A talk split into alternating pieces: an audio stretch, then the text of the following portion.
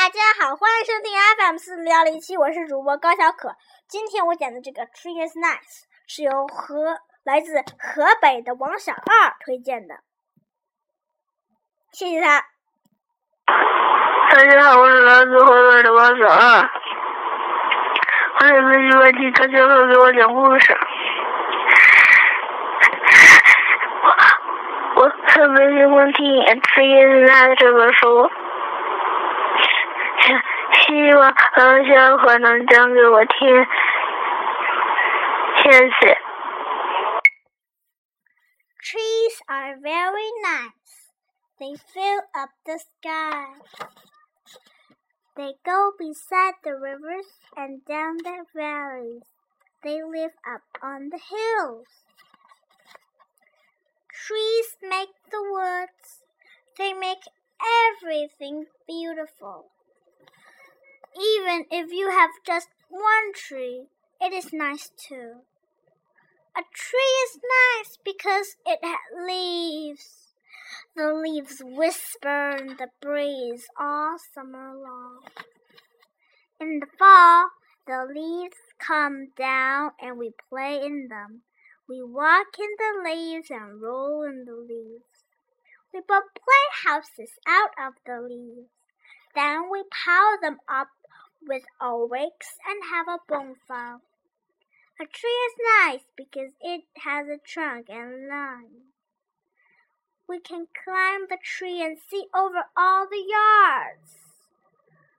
We can sit on a limb and think about things play pirate ship up in the tree.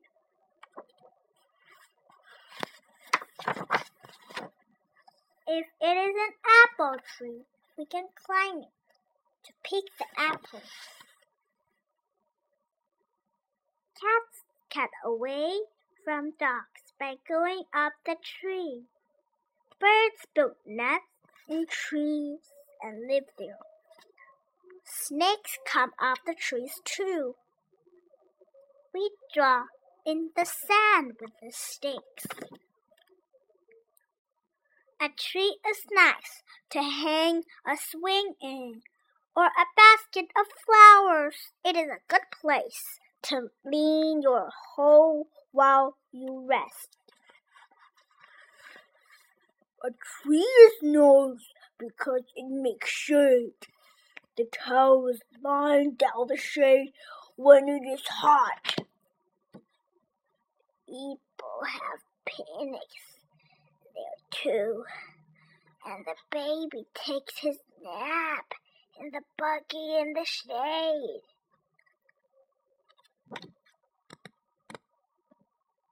A tree is nice for a house to be near. The tree shades the house and keeps it cool. The trees have the wind. Keeps the wind from blowing the roof off the house sometimes. A tree is nice to plant. You dig the biggest hole you can and put the little tree in. Then you pour in lots of water and then the dirt. You hang the shovel back in the garden.